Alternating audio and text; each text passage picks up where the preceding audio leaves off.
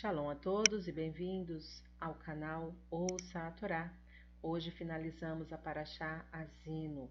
Vamos para a sétima aliá desta Paraxá, que está no capítulo 32 de Devarim, do versículo 44 até o versículo 52. Baruch atah Adonai, Eloheinu melech haolam, asher barabanu mikol hamim, venatan lanu et torato, Baruch atah Adonai, noten hatorá. Amém. Bendito sejas tu, Adonai, nosso Elohim, Rei do Universo, que nos escolheste dentre todos os povos e nos deste a tua Torá. Bendito sejas tu, Adonai, que outorgas a Torá. Amém. Moshe chegou e anunciou todas as palavras desta canção aos ouvidos do povo e de Oshea, o filho de Num.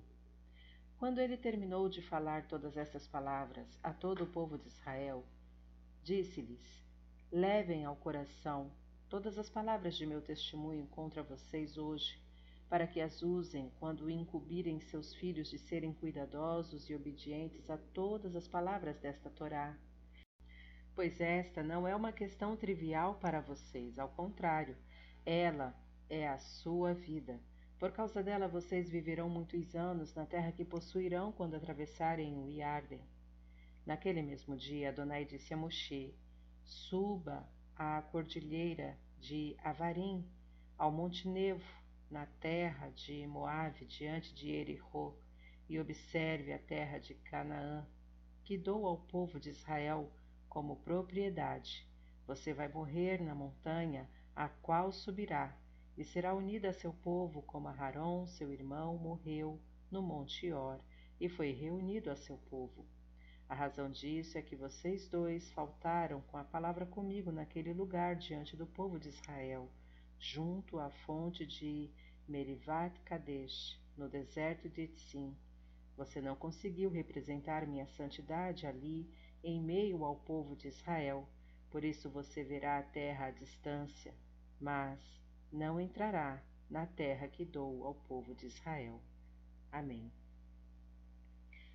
Baruch atah Adonai Eloheinu melech haolam asher natan lanu Torah emet v'hayeu lanatah betocheinu Baruch atah Adonai noten hatorá. Amém. Bendito sejas tu, Adonai, nosso Elohim, Rei do Universo, que nos deste a Torá da verdade com ela a vida eterna plantaste em nós. Bendito sejas tu, Adonai, que outorgas a Torá. Amém. Sobre o versículo 20, 47, perdão, não é coisa vã para vós. A Torá contém a essência da palavra divina em cada uma de suas letras e palavras. Se às vezes nos parece que alguma delas é vã e sem sentido, é porque não podemos, não queremos ou não sabemos interpretá-la. Cabe a nós estudar mais e preencher nossa falha. Sobre o versículo 50, e morre. Segundo os nossos sábios, ninguém se separa deste mundo antes do momento que lhe está determinado.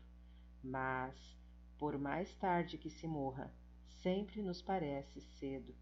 Moisés, apesar de ter pedido duas vezes a sua própria morte e ainda sabendo que lhe restava apenas um dia de vida, não se resignava ainda a morrer. É a lei para todos os humanos. Meu filho, disse-lhe Deus, todos os filhos de Adão hão de morrer, porque não haverias de morrer tu também? Teus dias passaram, mas teu nome não será apagado jamais. Eu te cobrirei com meu esplendor, te levarei nas asas da minha glória. Observa a terra do outro lado do rio, é a que prometi a Abraão, a Isaque e a Jacó. Tu não entrarás nela, mas podes vê-la. E quando os olhos, e quando olhou, pôs Deus em seus olhos tal força e visibilidade que lhe permitiu contemplar todo o país.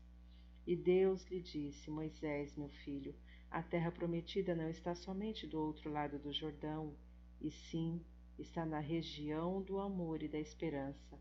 Olha, toda a terra pertence ao ser humano, que a pode transformar em inferno ou em paraíso. sobre o versículo 51, porque causaste que eu não fosse santificado. Deus mencionou o pecado de Moshe antes de sua morte para salvar a reputação deste, não para expor sua memória às suspeitas de outros pecados. A posteridade podia crer que Moshe teve outros pecados escondidos e morreu vítima deles, mas Deus, que zela sobre o bom nome da memória dos justos, menciona a falta ao mesmo tempo que o castigo. É por isso que o versículo diz: E morrerás no monte, como Arão teu irmão morreu, porquanto causaste que te que se tenha pecado contra mim, junto às águas de Meribá, porque causaste que eu não fosse santificado no meio dos filhos de Israel. Em quatro lugares diferentes, o Midrash foi mencionado o fim trágico dos dois filhos de Arão, e em cada um deles a Escritura Sagrada indicou o motivo a fim de que as futuras gerações não atribuíssem outras causas que pudessem manchar suas memórias. Amém. Shalom a todos.